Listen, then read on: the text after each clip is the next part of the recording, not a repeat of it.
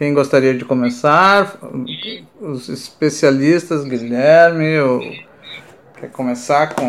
Eu acho que você é um bom âncora. Assim, é, pra, sou um bom âncora. Para começar o. Bom âncora para naufragar o barco.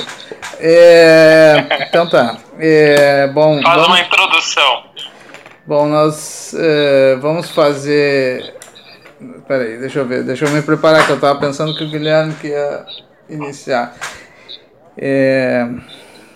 Bom, hoje nós programamos uma, é, uma discussão sobre é, a saúde mental, o CAPS e o SUS. A Marina Esquioque, que foi é, fez uma dissertação de mestrado é, sobre o CAPS de Blumenau e o, temos também o Guilherme, o Guilherme Arthur, que, fez, que trabalha num CAPS. Então, a discussão vai girar em torno da, do, do, das experiências deles né, e, e, das questões que, que a gente vai levantar durante a nossa, nossa conversa, né, essa conversa inconveniente. Então, este é um, é um episódio do Conversas Inconvenientes e eu queria começar perguntando a, a Marina, que é a nossa convidada, enfim, o que, que aconteceu uh, no CAPS depois que você terminou a sua dissertação e o que, que aconteceu também com, uh, digamos, as suas reflexões sobre o CAPS. Então, boa tarde. Queria agradecer né, a oportunidade e o convite é, dos colegas, Guilherme, Luciano e principalmente o Alberto, né, pela é, oportunidade de estar conversando com vocês. É, até porque o Alberto foi meu orientador, então, nessa dissertação de mestrado, no mestrado em, em saúde mental e atenção psicossocial, que para mim foi um, uma dissertação bastante desafiadora, né, pela forma de escrever, pela forma de, de fazer pesquisa, então me engrandeceu muito como, como pessoa, como pesquisadora e como profissional, psicóloga, né, então, já deixar de antemão minha, meu agradecimento por estar conversando com vocês. Então, eu finalizei a dissertação no, em setembro do ano passado. E a, antes do final do ano, ainda dei o retorno para a equipe com relação às, à dissertação, né? Fiz uma entrega mais formal, digamos, da, de uma versão da versão escrita do trabalho.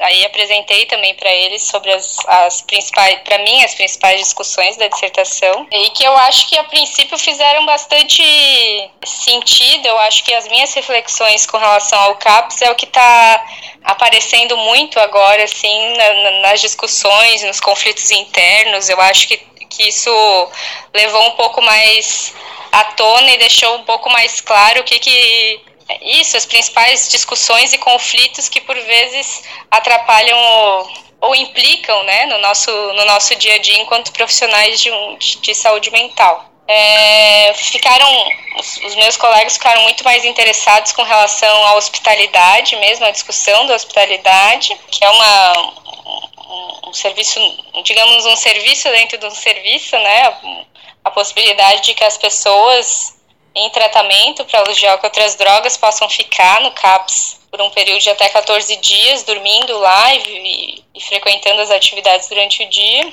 O que, o que acabou tendo uma reflexão muito boa no planejamento de equipe que a gente teve no, no final do ano, por eles mesmos se perceberem um pouco rígidos com relação a como fazer uso dessa hospitalidade. Né? Então, acabou que as implicações deles se perceberem mais, né, enquanto profissionais e, e como eles estavam, é, nós, né, acabo estando junto, uhum. como a gente estava organizando um pouco a, o cuidado e a, e a, questão da hospitalidade, mas que para mim hoje repercute muito além disso, repercute na questão das relações mesmo. Eu acho que a gente está num momento bastante crítico assim das relações e das hierarquias, né? Então muitos conflitos que amenizaram, assim, agora um pouco depois do período de férias, mas que estão o tempo todo retomando, assim, né? É, quem, quem define as coisas, quem decide, quem organiza, tem, tem estado um pouco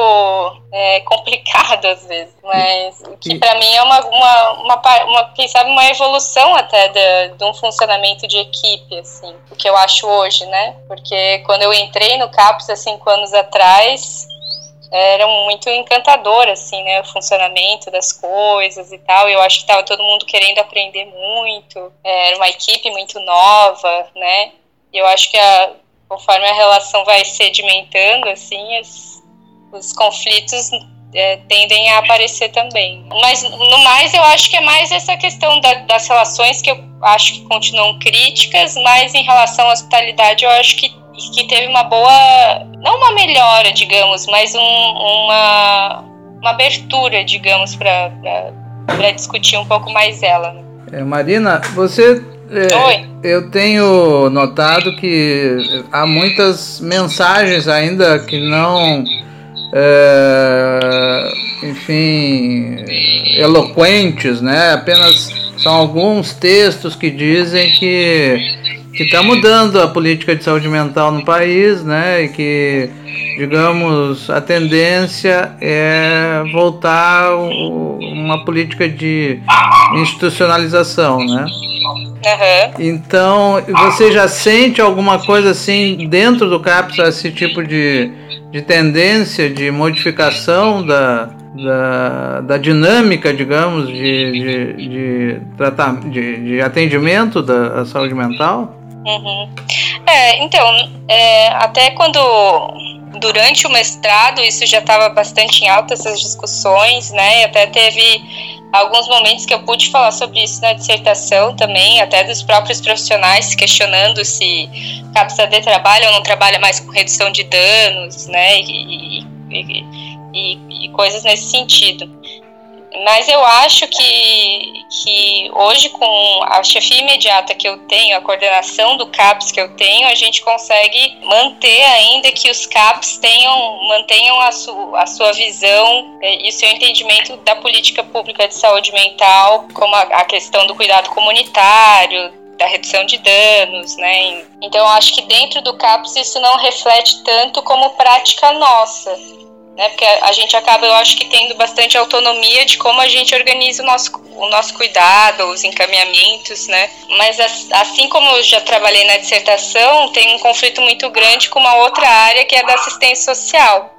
E parece que a assistência ela tem tomado muito para ela que é, é, meio esquisito, assim, mas ela tem tomado muito para ela as novas definições e mudanças da política de saúde mental. Então, e, e hoje mesmo de manhã eu estava vendo, né, porque eu acabo acompanhando o prefeito nas redes sociais, e ele tem sido muito, muito enfático e incentivado muito nas abordagens sociais, nas abordagens de rua, o recolhimento das pessoas que estão na rua. Então, isso tem acontecido. No último mês, aconteceram pelo menos cinco intervenções que eles aparecem em abordagem social com polícia militar, é, recolhem as pessoas, convidam elas, a princípio convidam elas para internação, mas a maioria delas são internadas mesmo em comunidade terapêutica e recolhem as coisas delas da rua, queimam, até hoje de manhã aconteceu um grupo que daí não, não, não, é, não é uma população de rua, mas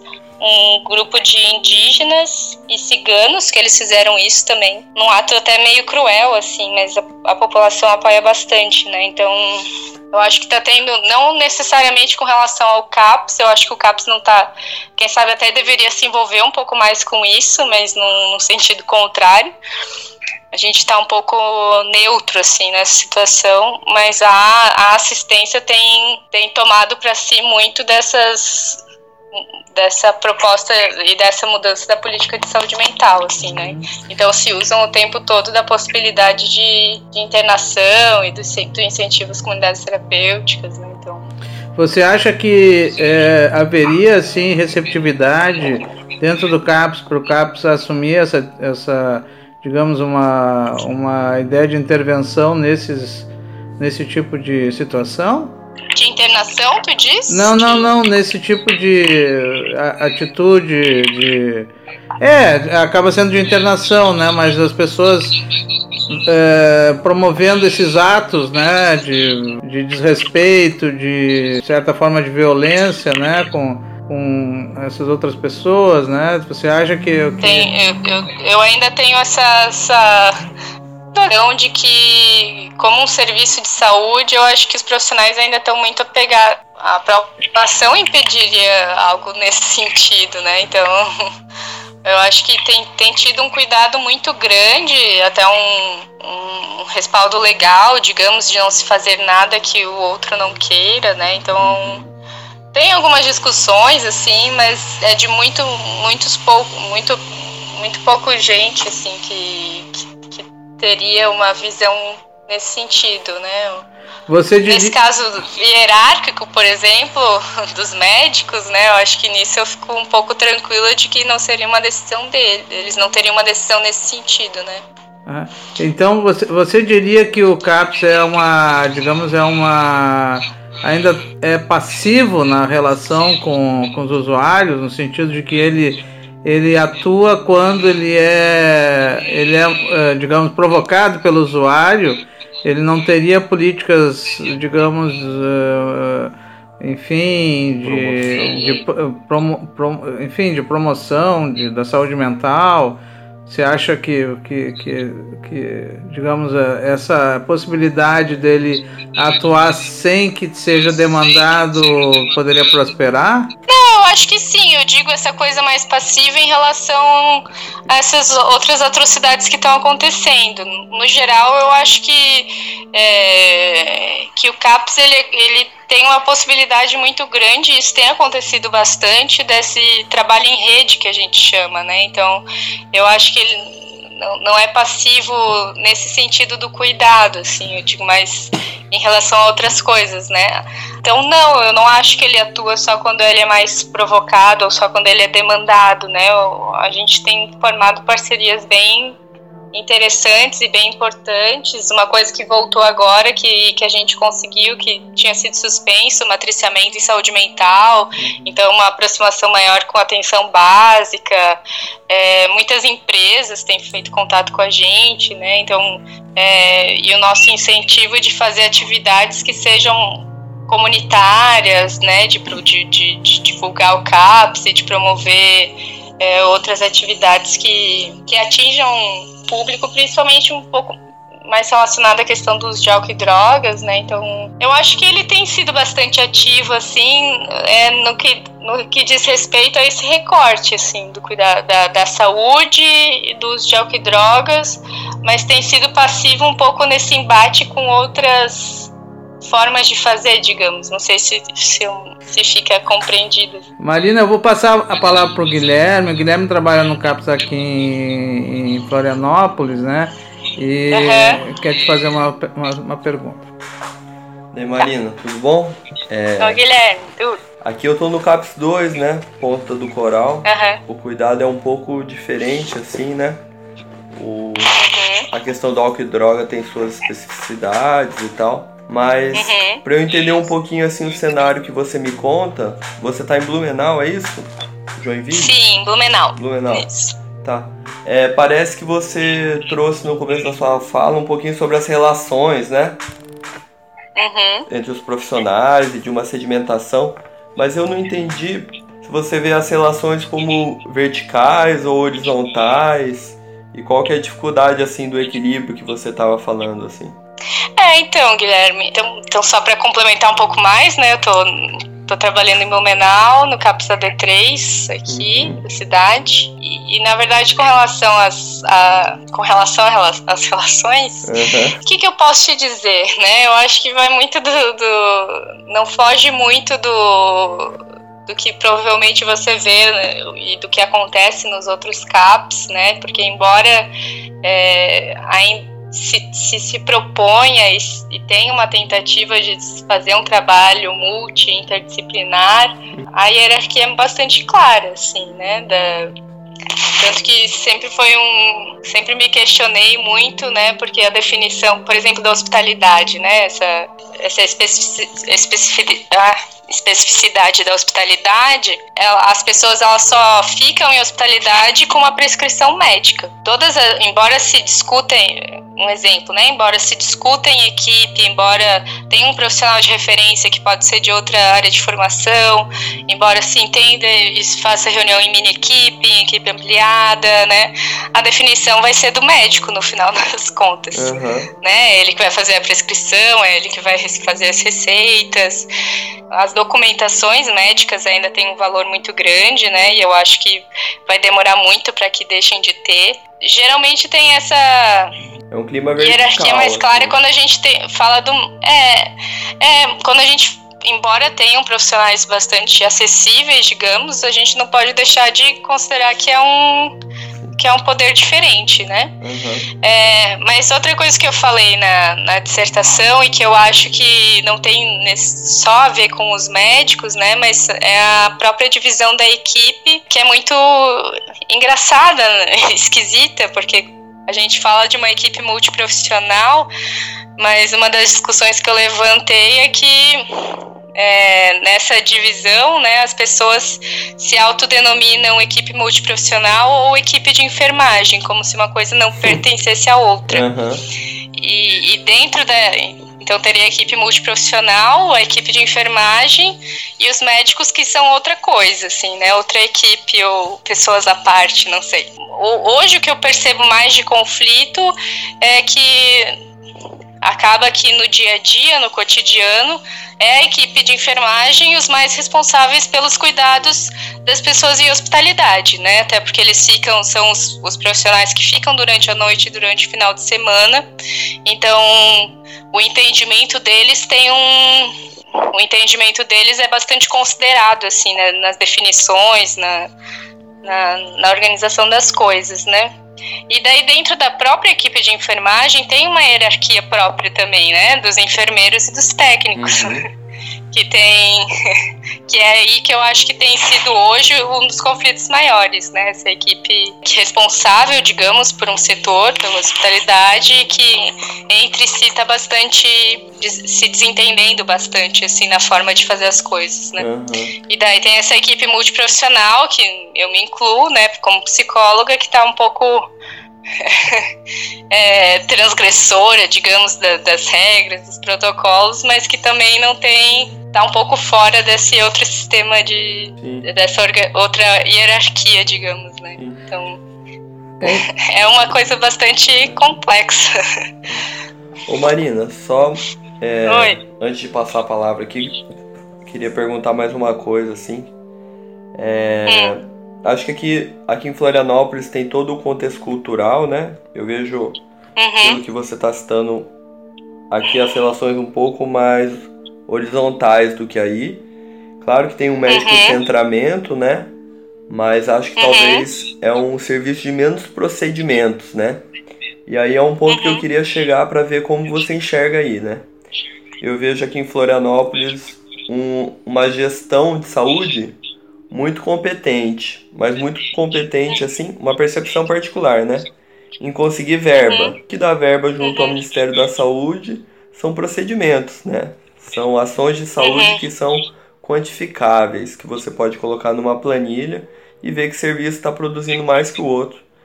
E, o, e os nossos serviços são um pouco diferentes disso, né? Especialmente o, o CAPS daqui, que a gente não tem a hospitalidade né, noturna, vocês têm a hospitalidade noturna e tem esse momento que eles podem passar duas semanas aí com vocês. É, você sente esse tipo de tensionamento aí também em Blumenau na sua rede, tanto na contratação de profissionais, né? O nosso CAPS aqui é, é menos que a equipe mínima, né? E um CAPS 2 era para uhum. um município de 200 mil habitantes. Então, num município de 500 mil, a gente tem menos que a equipe mínima de uma cidade de 200 mil, né? Aí vocês têm o 3, aqui uhum. a gente não tem 3. Eu queria, eu queria saber como você enxerga assim, esse tensionamento político mesmo, esse fazer CAPs. Pois é, Guilherme, eu acho que nesse, nesse sentido que tu, tu fala, eu acho que a gente está numa situação um pouco melhor, assim, de... Uhum de organização, de estruturação da equipe, né? Hoje o CAPS, por exemplo, tem 42 profissionais, né? Então tá com a equipe bem completa, né? É, todos os CAPs estão com a equipe completa, né? a, a rede de saúde está tá bem estruturada com relação aos profissionais, né? E eu acho que comparando assim, né, o que eu conheço das, das outras das outras cidades, tem um investimento tem um bom investimento na, na com, da gestão né, da saúde. É, essa, essa, isso que você traz os procedimentos e tal, eu acho que é, pode ser um pouco velado assim essa cobrança, mas eu não sinto tanto no meu dia a dia isso como sendo algo que uhum. definisse né, o trabalho, a questão da produtividade. Uhum. Mas claro que no fundo sempre tem algo nesse sentido, né? Mas, mas no dia a dia, no cotidiano, eu acho que isso acaba não interferindo tanto como uma cobrança da gestão, né? uhum. né? O que eu sinto mais, né? E daí de novo eu trago essa essa coisa da, da relação com outras políticas que que para mim eu acho que ainda é uma das coisas que eu gostaria até de de discutir mais e pesquisar mais, que é justamente essa, esse tensionamento hoje da, da, da saúde com assistência e dessa cobrança de que, com relação à produtividade, digamos, né, que o CAPS ele não tem essa intenção de curar ou internar pessoas, né, e que o CAPS se nega às vezes a fazer algum tipo de atendimento ou de encaminhamento, né, então eu acho que para mim hoje a, a gestão de saúde consegue bancar bastante isso de, do entendimento que o CAPS é, ele não tenha que fazer isso, né? Ele tem uma outra lógica, um outro entendimento. Uhum. Então, felizmente, né, nessa troca-troca de, de gestão, a gente ainda tem Sim. uma coordenação de saúde mental e um gestor de, da saúde que, que preserve, digamos, Sim. essa a forma de fazer, né, e, e, a garantia de que tenha profissionais e que tenha como fazer, Só para ilustrar, como, como conta, né. Eu não sei se você sabe, aqui a nossa equipe técnica, técnica são seis profissionais. Uhum. E o critério seria o número de usuários para estabelecer o tamanho da equipe? Não, pela modalidade de CAPS, é, na portaria tem o número de profissionais mínimo. Ah, eu, um sim. CAPS 2 eu não vou saber dire, dizer direito quantos. É, é um enfermeiro, um técnico, quatro profissionais de ensino superior e seis de formação média. É, bom, Marina, eu tenho uma, uma pergunta. Acho que você, o, o, o Guilherme te perguntou sobre relações são horizontais ou verticais. Eu acho que você fez uma, uma, você deu uma resposta que eu achei bastante interessante e fértil para pensar que no caso você, eu só queria confirmar se foi isso que eu entendi, se você, foi isso que você quis dizer. É, então, você disse que você, ao mencionar a questão da organização do, do, do, digamos do serviço né você falou em três em três é, setores o setor de enfermagem o setor multiprofissional e o setor médico né? Hum, sim é, bom, primeiro, eu assim uma pergunta mais, mais auxiliar é, é a, setor, as pessoas que trabalham na administração ainda não estão sendo incluídas, né, como como parte uhum. dessa dinâmica de serviço, né? A primeira primeira coisa essa é bem bem simples. Uma outra mais complicada que eu queria entender. Você, pelo que eu entendi, é, levantou que, digamos, a, funciona uma certa sobreposição do, do, do, da atuação dos médicos sobre os outros grupos, né? Mas eu diria o seguinte, quem tem o poder no, no Capside de Blumenau, quem, no caso a coordenação, não é uma, um médico ou uma médica, né? Então, o, o que, que eu estou querendo problematizar? Que tipo de relação de poder é essa que o médico, mesmo não tendo uma posição política importante dentro da hierarquia, né? Ou seja, como é que o, digamos, se você falar, pensar em termos de relações de poder e hierarquia, o, em quem que o médico manda, vamos dizer assim, né?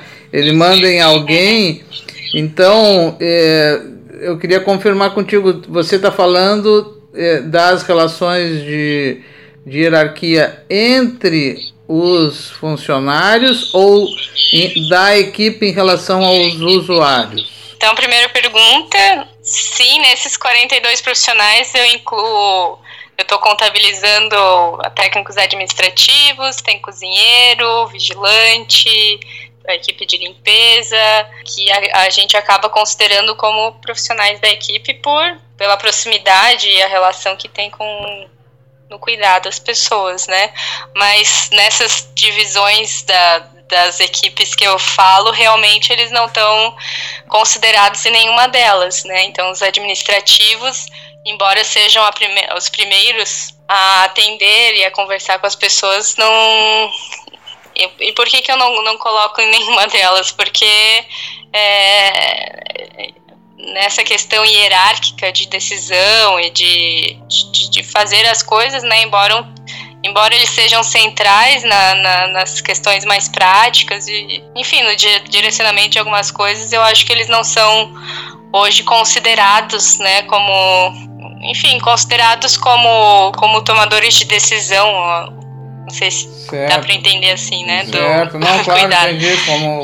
Então, sim, eles fazem parte da equipe, mas nessa divisão eles não são eles não fazem parte de nenhuma delas, né? Não são equipe multiprofissional, não são equipe de enfermagem, então nesse, nisso daí respondendo um pouco das, da segunda pergunta, é nessa questão da hierarquia com o usuário, né? Que não são eles que direcionam, né, o que vai ser o que vai ser feito. Mas o que eu tinha falado antes era, um, para mim, da hierarquia entre os, entre os profissionais mesmo. Quer dizer, é um pouco dos dois também, né? Eu acho que a, a, a representação do médico, ela interfere muito na, na, na equipe, né? Na, na, hierarquia da equipe, mas hoje é muito difícil é, que o usuário esteja fora dessa relação também de entender o médico como o principal organizador do, do seu tratamento, assim. Então hoje a gente tem uma coordenadora que é enfermeira, né? Até uma discussão que eu levantei aqui é um histórico, na verdade, de, de coordenações que são da enfermagem, né? Tanto uhum. do, do CAPSA D3 quanto da saúde mental, né? Da, da, da coordenação municipal. Aqui também. Então, então, então tem esse. Quem sabe por formação, mas foi uma discussão que que é bastante de por indicação, por afinidade, digamos, que tenha se escolhido os enfermeiros como coordenadores dos serviços. Hoje isso está mudando um pouquinho, né? Mas e, e, por essa, esse histórico também da construção do serviço de saúde muito pautados no hospital e na, e na, na, na forma de se fazer saúde de um outro jeito, né? Pouco mais protocolar, mas. Então, sim, a gente tem uma coordenadora é, enfermeira, que eu faço uma boa avaliação dela, assim, enquanto coordenadora. Eu acho que ela tem uma boa forma de fazer e de tentar, tentar conciliar, digamos, né, o que a gente tem hoje de conflito.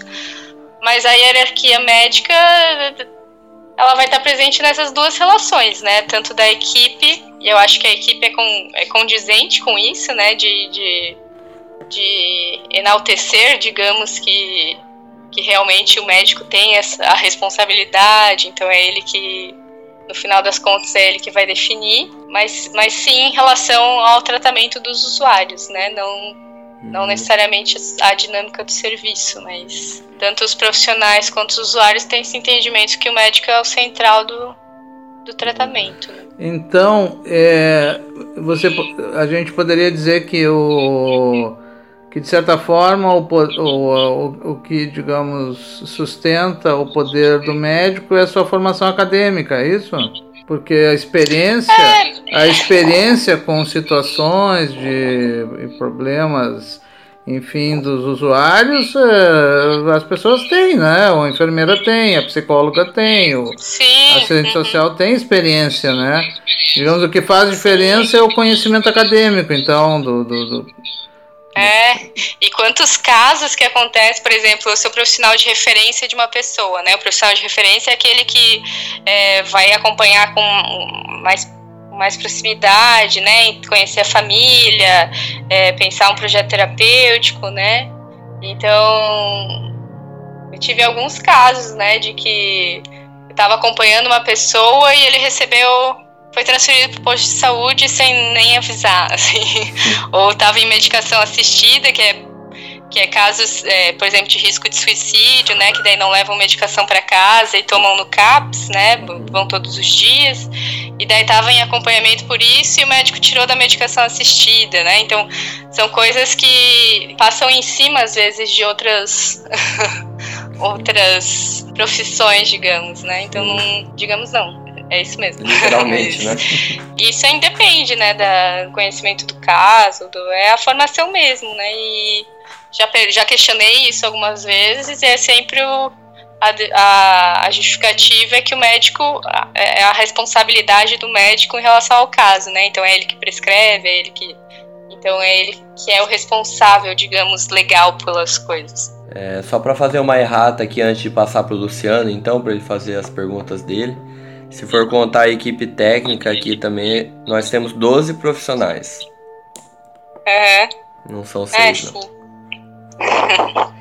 É, eu não sei se eu vou passar a palavra para o Luciano, que o Luciano tem uma experiência também importante de ter é, feito um trabalho no Hotel da Loucura, em, no Rio de Janeiro, e que talvez possa trazer, assim, podemos fazer uma, uma, uma contraposição interessante com, a, com, com o CAPES, né? Então, Marina, eu estava te escutando falar lá no começo e eu tocou num ponto muito inconveniente.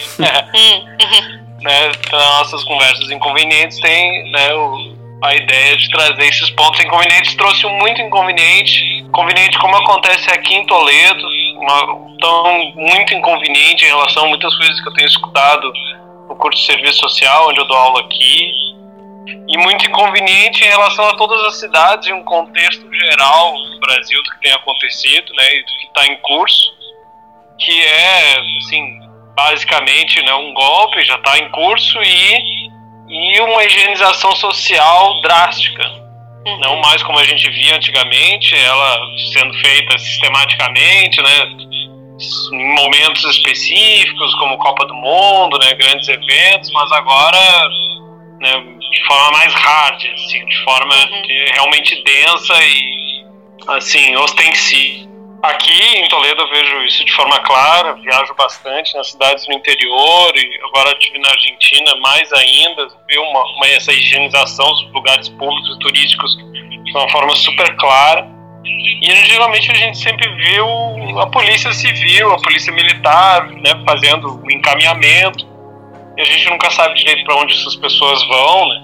E não sabe quais são os procedimentos de fato que são feitos, né? Pela polícia, porque são pessoas em espaços públicos que têm o direito de ir e vir, né? E no caso aí que está contando, bom, são, são feitos atendimentos.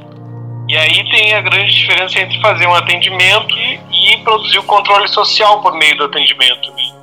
Isso a gente tem debatido bastante aqui, o quanto que vários serviços públicos de assistência social são formas de controle social, de fato, né? de controle, de quantificação e de encaminhamento de pessoas que são à margem da sociedade, pessoas que, principalmente em cidades interiores, isso se vê de forma mais clara, né?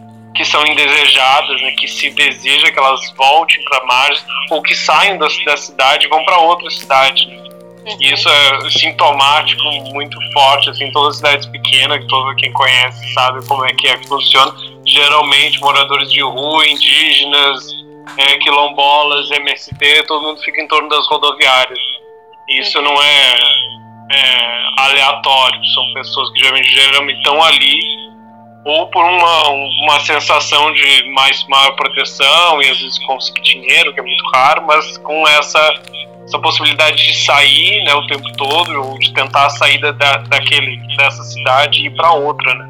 Uhum. E aí quando tu fala desse processo de, de, de higienização social aí, e recentemente eu conheci Blumenau um pouquinho mais de perto e que é uma cidade completamente higienizada, e é estranho até que tenha tantos, né? Estranho não, é bem conveniente por parte do, do Estado ter um CAPES talvez tão forte aí, justamente para ter um controle um social muito mais efetivo e fazer com que essas hierarquias que a gente está conversando, que está falando, se transfiram para uma outra forma de relação. Né? E aí fica muito claro que isso acontece, não, é, não acontece assim, sem querer, ela acontece porque é um projeto, um projeto societário que está em andamento é prever isso, né? Que relações de poder entre profissionais se remeta para uma relação de poder com os seus usuários, com os cidadãos, para que torne aquela política pública, aquela política de Estado muito mais eficaz, né, no sentido do controle, né, e não de uma de propiciar um bem-estar social ou qualquer coisa do tipo. Né. Uhum. Então, nesse momento político, né, tentando fazer aí uma análise de conjuntura em relação ao, ao CAPS, ao Sistema Único de Saúde, que, né, por mil defeitos, mas quando a gente vê situações como nos Estados Unidos agora, toda a disputa eleitoral em torno do sistema de saúde deles e inclusive eu estava escutando outro podcast hoje de manhã, café da manhã do, do, da Folha, que falando né, que as pessoas, mesmo que têm todos têm plano de saúde lá, mesmo as pessoas que têm plano de saúde, muitas vezes os planos burlam o próprio sistema para elas pagarem coisas eventuais que não estavam previstos, previstos nos planos. Né? Fora que eles não têm simplesmente plano, não tem serviço público de saúde lá, praticamente não existe, né? Então, aí vê assim que, claro, o sistema privado pode ser uma indústria da saúde, mas o sistema público também pode ser muito eficiente e muito é, conveniente ao Estado para o controle social. E aí eu queria, queria te escutar mais falar sobre, né, sobre como funciona de fato, como funciona na minúcia, como, como quais são os procedimentos desse tipo de atendimento na rua com a população indígena que está tá aí na cidade, né, os ciganos também, tem outros tipos de população, moradores de rua, e qual, qual é o procedimento? As pessoas vão para o CAPS, depois são direcionadas para onde, o que, que acontece? Então tá, Luciano, eu gostei muito da tua, da tua análise de conjuntura, fiz algumas anotações é. aqui.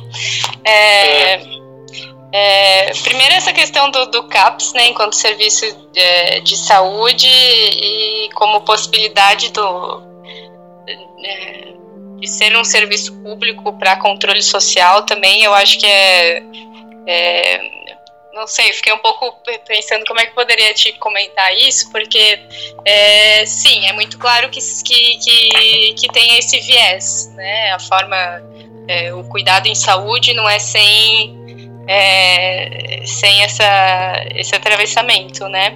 Mas no caso desse, desse conflito que se tem com outras políticas públicas, é, o CAPS tem sido questionado enquanto muito incompetente nisso, né? Porque é, então hoje a, quem está à frente da política nacional questiona o CAPS como um, um, um serviço de saúde a ser questionado nisso, assim, né? O CAPS ensina a usar drogas, o CAPS não, não cura ninguém, o CAPS. É, enfim, o CAPS não cumpre o seu papel muito bem, né? Então, para a política hoje nacional, ele tem sido bastante atacado nisso, né? E daí, quem faz hoje a, essas intervenções na rua não é o CAPS, né? Até a gente tem um serviço que para mim é um dos mais interessantes, né? Quando a gente fala em redução de danos, para mim seria o primeiro a ser considerado, que é o consultório na rua, que é vinculado à atenção básica. Mas ele é ele é praticamente inexistente, assim. Ele tem uma equipe é, mínima da mínima que, te, que tem que trabalhar só no período da tarde, é, que é mais nisso, né? De fazer o atendimento, a abordagem às pessoas em situação de rua. É, mas mas para mim, mais nesse, nessa perspectiva da redução de danos, né, de é, fazer curativos, fazer orientações, uhum. né, é, então eles são praticamente apagados, né, da, da, da, rede de saúde, eles não têm espaço, espaço nenhum, assim. É, quem faz hoje as abordagens à população de rua é um serviço que eu nem sei se, eu acho que ele não existe enquanto política formal, política nacional, assim, que é a abordagem social, que são educadores sociais vinculados ao Centropop é, e ao, ao abrigo municipal. E daí essas, essas, esses serviços eles são meio é, embrulhados, assim, eles são, eles é difícil distinguir quem que profissional pertence a qual, assim, porque eles eles têm uma hoje um poder bastante grande, assim, dentro da Secretaria de Saúde. É, muitos deles até vinculados a comunidades terapêuticas, os próprios uh, profissionais mesmo, e eles respondem a uma, uma diretoria nova que foi criada agora, que é a diretoria de, de políticas públicas sobre drogas, que daí não é da saúde, é da assistência social que foi uma criação do prefeito atual, prefeito, né, que tem um histórico já de, de relação com comunidades terapêuticas, né, então eles têm, têm tido uma visibilidade muito grande, né, esse, esse núcleo da diretoria pública sobre drogas, do, do Centro Pop, do abrigo municipal e da equipe de abordagem social. Só que hoje a diretoria pública sobre drogas, ela tem, é, ela, ela faz a gestão, digamos, do abrigo municipal e do Centro Pop, mas é também a partir dela que se faz o convênio com as comunidades terapêuticas, né? Então, e o Conselho Municipal de, de Política sobre Drogas está diretamente relacionado a ela também. Então, uma coisa está muito é, é, não, não dissocia muito da outra, assim. Então, são eles que organizam os serviços da população de rua, mas são, são eles também que organizam os convênios com as comunidades terapêuticas, né? Então, Hoje as abordagens, essa que eu, que eu tava relatando antes, né? Quando o CAPS faz abordagem de rua, geralmente ele faz vinculado ao consultório na rua, né? Um pouco mais de orientação, né? De não posso dizer que não seja investigativo assim também, né? Claro que a gente também às vezes é, cai nesse, né, nessa nessa linha de, de, de procurar saber o que está acontecendo, né? O que, que vai ser encaminhado. Mas hoje as abordagens na rua têm sido feito muito mais por esse outro núcleo, né? E daí sim, com a. Até o prefeito esses dias fez uma. provavelmente uma propaganda, né? Um autopromotor ele participando da, da, da, abordagem, conversando com o morador de rua, é, que aceitou ir para a comunidade terapêutica, né? Então, no dia a dia, eu, eu, sinceramente eu não sei como é que é, como é que são essas abordagens, né? O que, que eles falam e tal, mas pela pela divulgação na mídia é bastante para mim bastante invasivo, né? E eu não sei até que ponto esse convite à internação seja realmente um convite.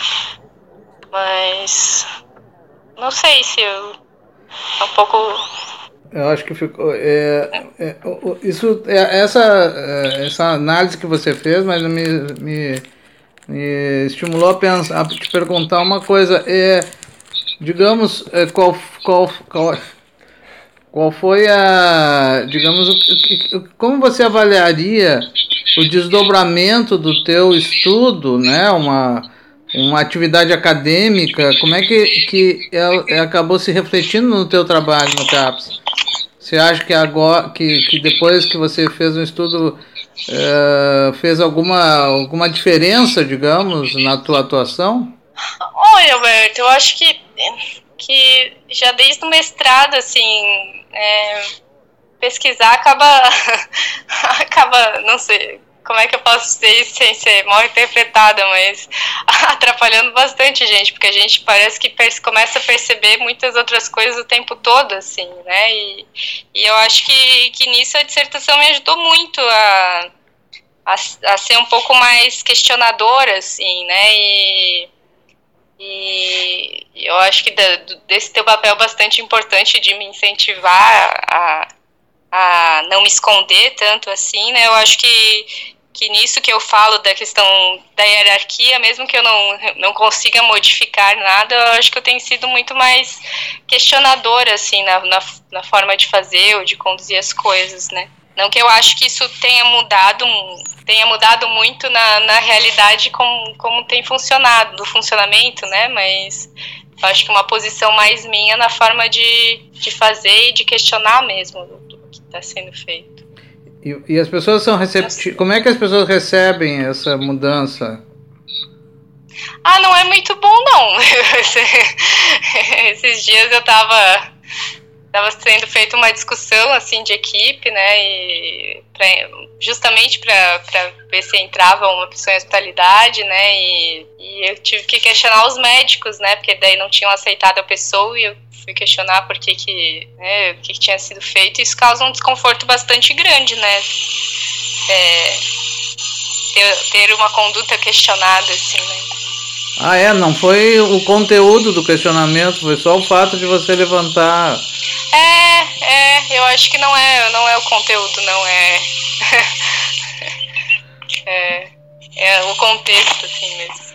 É, eu, eu acho que hoje em dia, ainda não sei se foi alguma coisa que se exacerbou nos últimos anos, os profissionais liberais em geral, as pessoas formadas na academia para serem profissionais liberais, eles têm.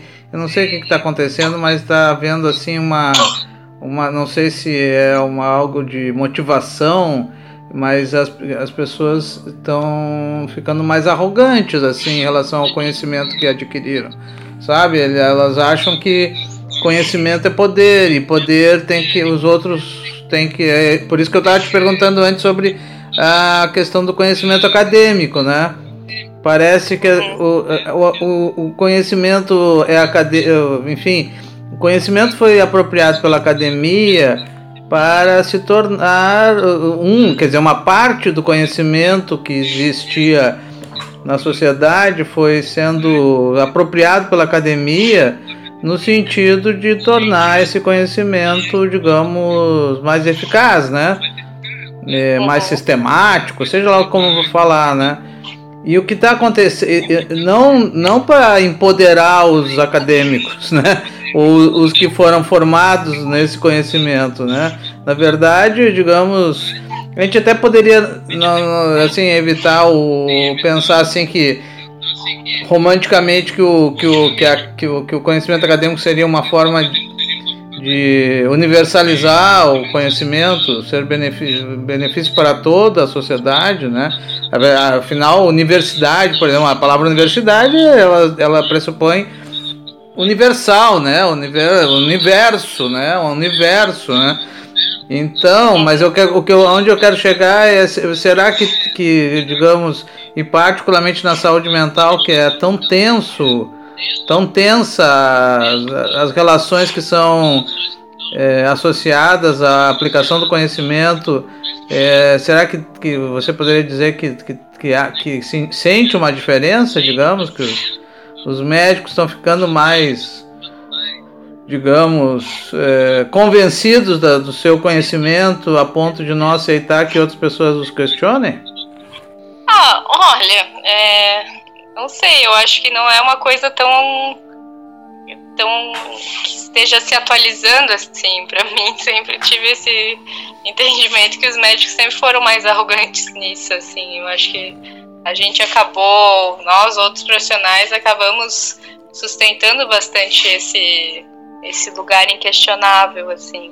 Mas não sei, é, embora eu tenha dado esse exemplo, assim, da de um questionamento e de um incômodo em relação ao questionamento, comparado a outros, outros passos que eu já, já conhecia, eu acho que, especificamente no CAPS AD3 aqui de Blumenau, a gente ainda tem profissionais é, relativamente abertos, assim. Eu acho que não é uma coisa de agora, assim, eu acho que a própria formação já dá um pouco dessa, dessa arrogância. Não sei se eu, se eu tô indo. Sim, não. Se era um pouco é, isso que tu tava. Ah, essa questão mesmo. É, é uma reflexão né, sobre o assunto, né? É, é, vamos é. fazer uma última, uma rodada de últimas perguntas. Cada um faz uma pergunta, pode ser, pessoal? Pode. Eu já vou. Tá. O, o, o, o Guilherme começa então. Vou mandar uma bucha. É, primeiro eu achei legal o Alberto fazer a discussão dos administrativos e dos técnicos, né? Que o Guattari fala, né, da Laborde, que ele chegou e já quis separar com isso, né? Então o cozinheiro vai fazer grupo e médico vai limpar chão também, porque era um palácio e tinha que todo mundo limpar, né? Cozinhar e tal. Uhum. Tem um boato que eles só não deixavam o, o cozinheiro não cozinhar, porque é importante, a comida tá boa. Mas a minha pergunta é a seguinte, Marina. É, às vezes é, a gente tem um, a gente ouve pessoas, né, histórias de vida, nós dois somos psicólogos. E às vezes fazendo grupo assim, aqui, aqui no CAPS também a gente tem um grupo de ideação suicida, né, que a gente manda em quem que são encaminhadas pessoas que estão em franco risco assim, né? Mas você querendo ou não ouvindo por muito tempo, eu quero me matar, eu vou me matar, eu vou me matar, e você vai vendo que essas pessoas ao longo do tempo não se matam, você começa a questionar o que que tá se passando ali, né? O que da função da fala, o que daquela vivência é importante. E a gente vê também condições sociais, né?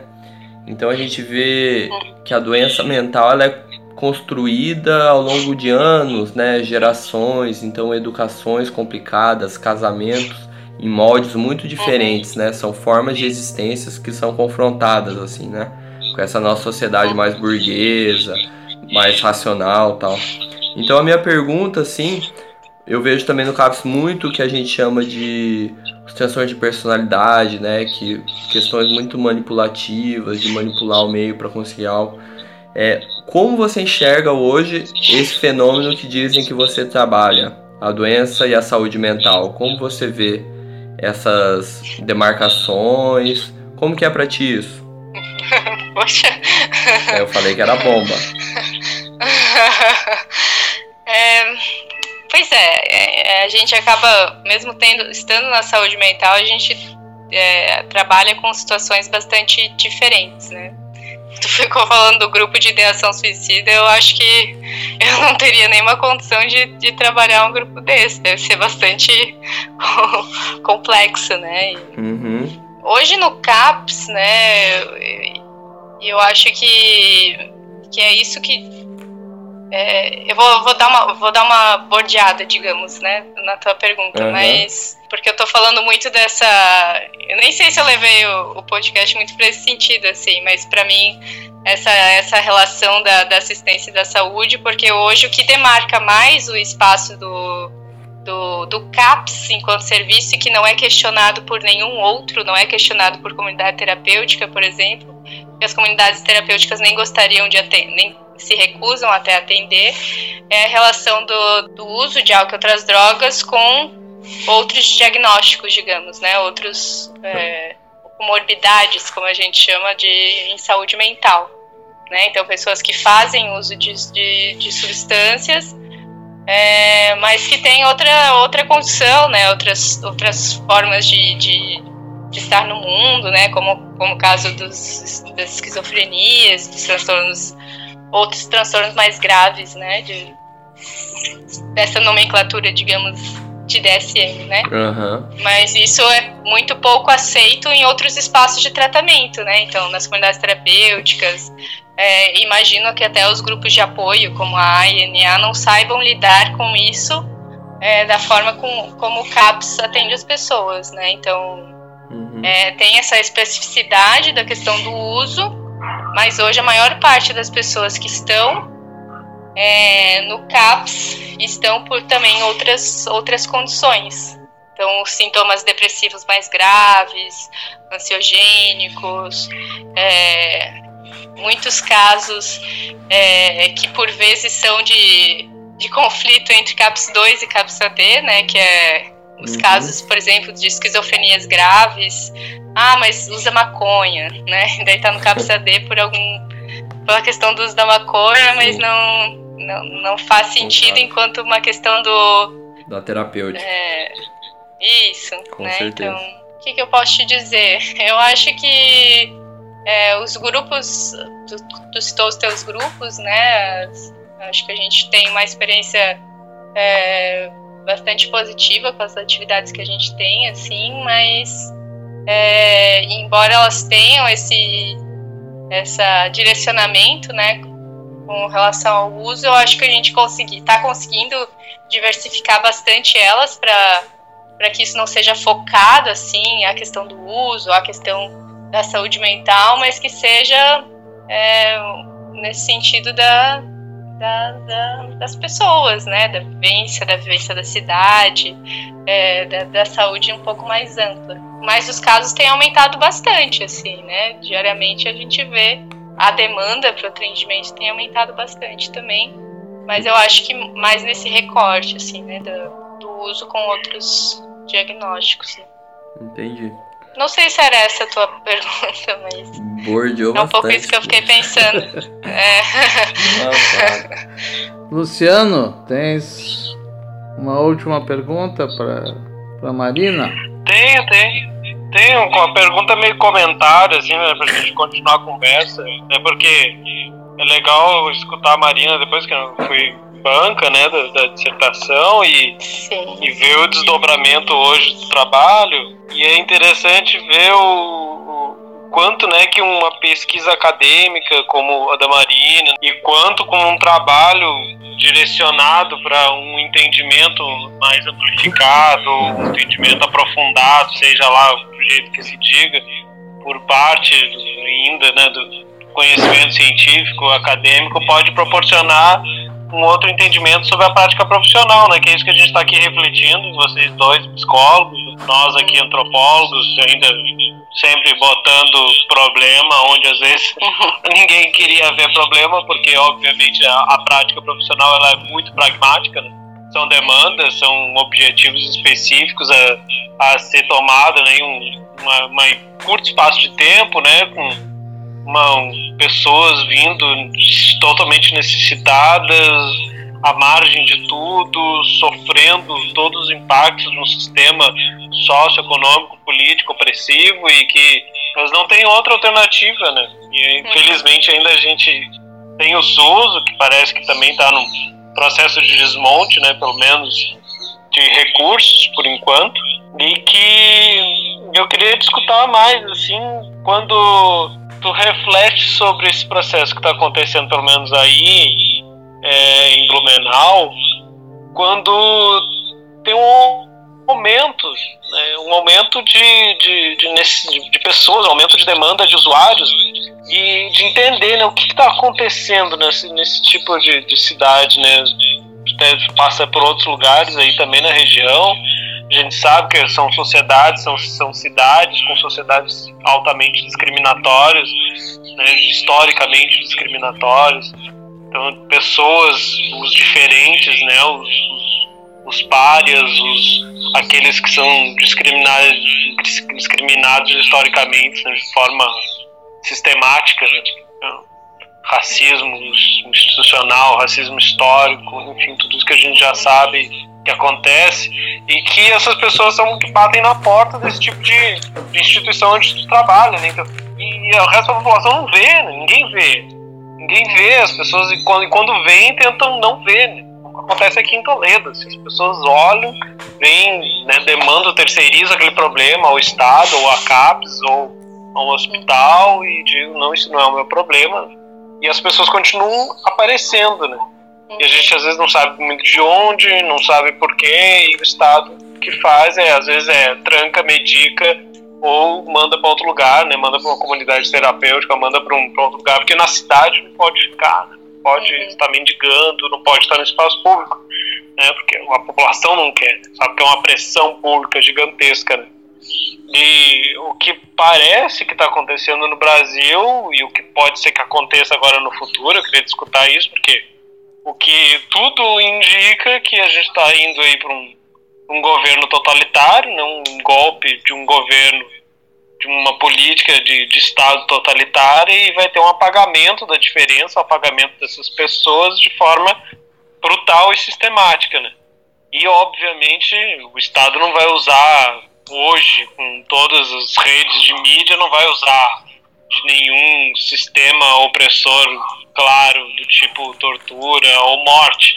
Eles vão tentar fazer o que várias já foi feito, que é medicar, controlar, expulsar, trancar em algum lugar, levar para outros lugares e esse tipo de espaço como o CAPS, né, assim como outros, né, outras instituições estatais vão ser responsáveis por isso, né.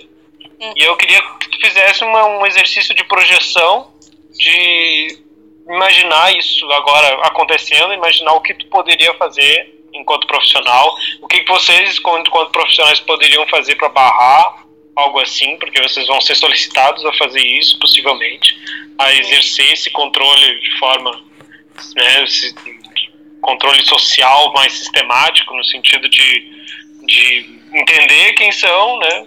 Uhum. Estudar quem são e fazer, saber o que fazer com essa população? E entender qual é a dinâmica de econômica que está acontecendo talvez na cidade. É uma quantidade de pessoas é, não são não são pessoas que estão vindo de uma situação só étnica, né? Mas pessoas uhum. desempregadas, pessoas que estão em extremo sofrimento, que estão entrando de novo na linha da miséria e que estão uhum. necessitando, né, de, de, situações como essa. E vocês são a porta, né? O CAPS é, é uma dessas portas, né, assim como outros sistemas de, de, de saúde.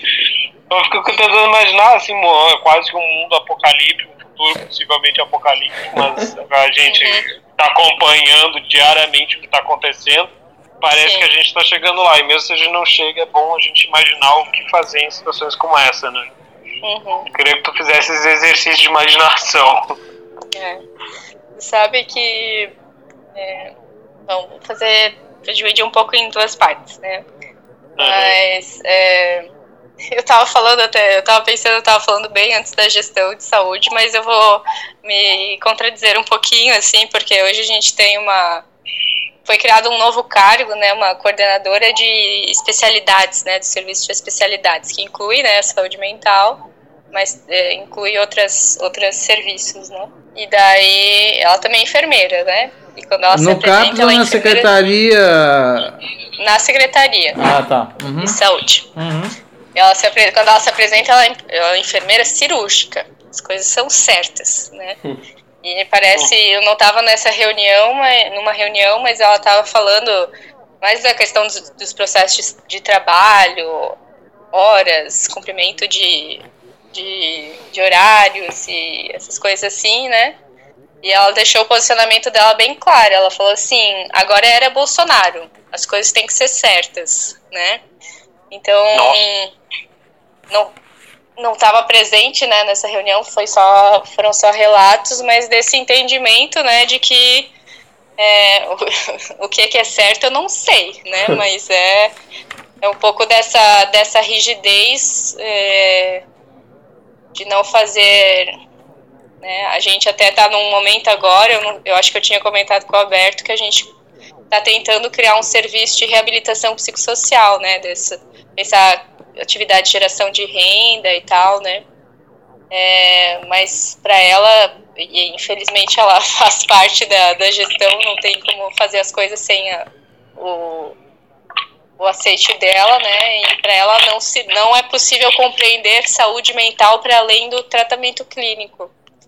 E, então ela tem, tem ameaçado muito como se isso, nesse caso, a gente estivesse fazendo mexendo em coisas que não deveria mexer, né? Não é nosso papel fazer outras ações que não só o do atendimento dentro do CAPS, né? E, então eu acho que, que, que ela tem para mim representado muito do que, que pode ser no futuro, assim, não que as coisas vão acabar, mas elas vão se tornar muito rígidas e muito restritivas, assim.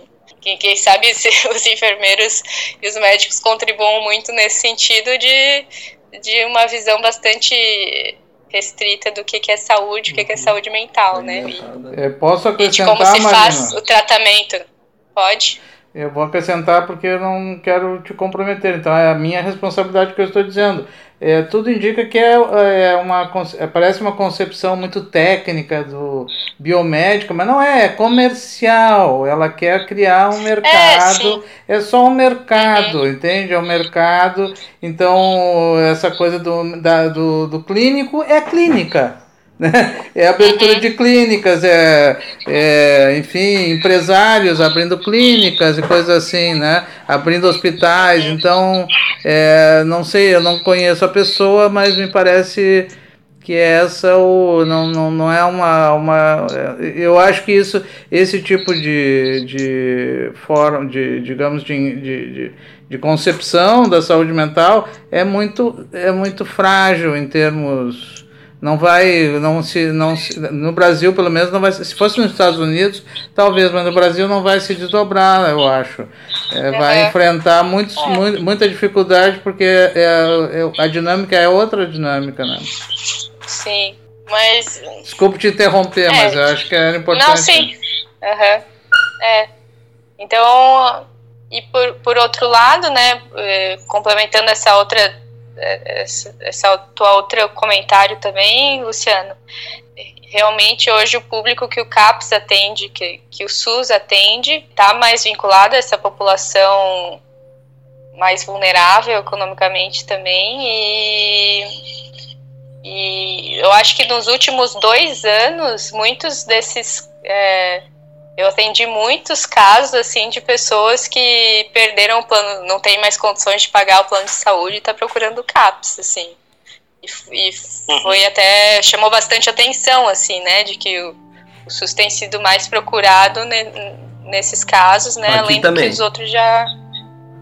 Oi? Aqui também. É, né? Então tem sido um discurso bastante comum, né, de ou, dos postos de saúde, né? Mas do CAPS chamou bastante atenção também, de, de não tenho mais condição de sustentar uma é, um serviço de saúde complementar e estou procurando o SUS, né?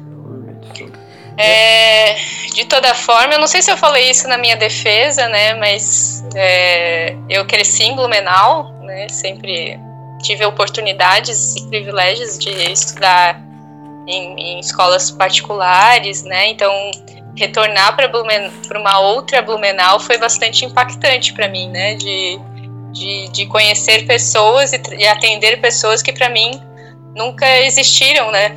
Na uhum. cidade, não fazia a menor ideia que elas estavam lá, né? Para mim, é, morador de rua ou, ou pessoas pobres, pessoas de, né? E até recentemente fizeram até uma manifestação no Gritos Excluídos, e eu tenho que atualizar esse número, mas que Blumenau tem uma população de favela maior que Florianópolis até. É, uau. E isso em 2013, eu acho, eles fizeram essa manifestação. Imagino que não tenha mudado muito, assim, eu acho que, que, que, a, que, que Blumenau tem essa essa característica bem forte de, de, de tamponar, de apagar o que, o que sai fora da, do, do germânico, né? Da, uhum. Então, realmente é um impacto bastante grande para mim, né? Nessas duas, nesses dois momentos meus de vida, né? Enquanto criança, estudante e agora como profissional de saúde. Então existe uma, uma população que realmente não é totalmente invisibilizada, né? O que a gente vai fazer com isso eu não sei ainda, né? Que foi só a, a pergunta final do Luciano, né? Como é que nós profissionais vamos dar conta disso? Eu, eu sinceramente ainda não sei, né? Mas eu espero que a gente continue nesse posicionamento de ainda defender a política de saúde que que existia anteriormente e manter os nossos atendimentos da melhor forma possível, assim, né? De, de que não sei se a gente vai conseguir avançar muito ou conquistar muitas coisas nesse período, né? Mas que a gente não retroceda tanto, né? Eu acho que não sei, eu tô um pouco esperançosa que a gente consiga pelo menos se manter como está, assim. Mas a tua pergunta vai ficar um pouco sem sem resposta. É uma, é uma provocação mesmo que eu é. também faço aqui para os estudantes de serviço social, né? Que eles estão em pânico, né? E ver todo o Estado sendo desmontado. E o ataque todo a essas populações. E eu, o que eu sempre digo, assim, no final das aulas é falar, gente, simplesmente tentam defender o Estado democrático de direito, né, maiores críticas que a gente possa ter, é o que nos resta, ainda existe aí ele existe uma legislação, existe uma Constituição Federal e é só ser amparado por ela, né? Claro que não é só não é só isso, né? Mas quem está na ponta da máquina estatal, como vocês, podem uhum. atuar de fato. Né? Tem tem uhum. barganha, tem poder político para negociar, para atuar, né? E as pessoas que estão em outros universos podem só fazer análises críticas e fazer usufruto desse desse, uhum. desse, né, desse sistema estatal, social, de bem-estar social, que né, existe, né, como tu está nos relatando, né, como o Guilherme está nos relatando, ele existe. O que a gente tem é medo que ele se perca, porque obviamente o Brasil, historicamente, sempre foi assim, tenta imitar os Estados Unidos, né? E uhum. tá aí os norte-americanos fazendo o que eles estão fazendo com, com, o serviço público de saúde deles. Então, é, claro, é, na medida do possível, tem que tentar defender e ao mesmo tempo é uma luta política, né? Para tentar uhum, defender claro. e reconquistar, mesmo se perca, né?